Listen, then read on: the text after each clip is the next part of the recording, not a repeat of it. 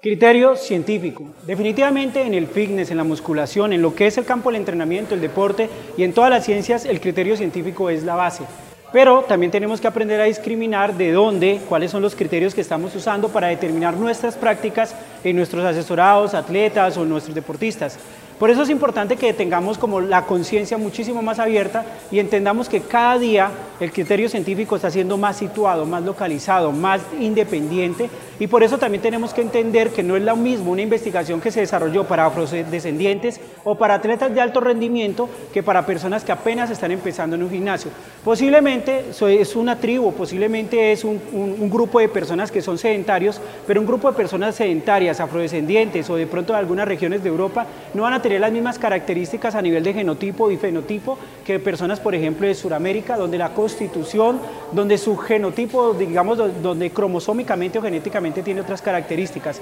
Es importante que entendamos ese concepto para que no adoptemos comportamientos con criterio científico que realmente tienen un soporte genético muy bacano, por ejemplo, como en afrodescendientes, que es espectacular, adoptar el mismo comportamiento, los mismos criterios para nosotros, por ejemplo, que somos latinos y que tenemos un comportamiento, digamos, de fenotipo o de genotipo a nivel, a nivel genético diferente. Entonces, pensar con criterio científico no es leerse dos páginas de un estudio que salió, sino pensar que nuestros estudios como tal tienen que ser más situados, tienen que ser más localizados, tienen que ser más independientes, pensando en la genética que hemos logrado generación tras generación. Venimos de unos cambios genéticos y básicamente en Sudamérica somos mestizos, en otras poblaciones del mundo también, no son básicamente afrodescendientes que tienen una, digamos, genética súper privilegiada o en algunos países altos de Europa. Entonces quiero que empecemos a entender que no por el hecho de leer dos páginas estamos leyendo una investigación, una investigación puede tener 35 mil páginas y más y muchísimos conceptos. A veces hay personas que dicen es que me leí una investigación, no, lo que te diste fue, leíste fue dos páginas porque inclusive los artículos de una investigación pueden ser 3.000, 4.000 hojas porque son impresionantes.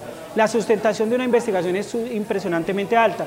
Entonces a veces podemos leer abstractos, podemos leer conceptos, podemos leer párrafos, podemos leer algunos argumentos de una investigación. Y tenemos que leer investigaciones. El hecho de que pronto no sea tan situada a nosotros no quiere decir que estén eh, obsoletas o no quiere decir que no apliquen. Nos da un norte, pero tampoco podemos perder el sentido de nuestra genética como tal y el fenotipo que podemos desarrollar o no. El fenotipo básicamente es lo que se va expresando con los años a partir de las cosas que hacemos, mientras que el genotipo es lo que heredamos, lo que está marcado en nuestra genética. Entonces sí es importante que empecemos a entenderlo. Pensar con criterios científicos, actuar con criterio científico y para tener un criterio científico tengo que ser un evaluador bastante amplio. Recuerda tener ciencias de base, un soporte con criterio bastante eficiente, es decir, estudia. Hay gente que a veces me dice, ¿y de dónde salió eso? Y cuando le digo, no, léete a Capangi, léete a Kendalls, que son unos mamotretos así que tendrías que leerte. No, pero dígame cuál es la investigación. Si no te lees el libro de Capangi, que son cinco tomos, y lo llevas a una, digamos, discusión más amplia de estudio, porque es que leerse a Capangi no es solamente decir que ya sabes algo. Capangi, por ejemplo, en biomecánica, es muchísimo más porque es un, es un poquito del soporte que tienes que tener para aprender biomecánica. Un estudio de biomecánica no puede obviar toda la formación de biomecánica, de comportamiento cinemático, análisis del movimiento.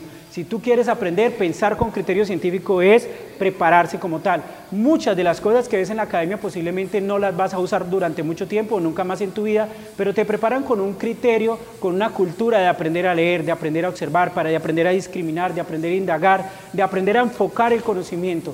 Porque posiblemente el 30, 40% de lo que es en la universidad no lo vas a aplicar, pero sí te forma interiormente para que tengas un criterio científico y una capacidad de abordar adecuadamente.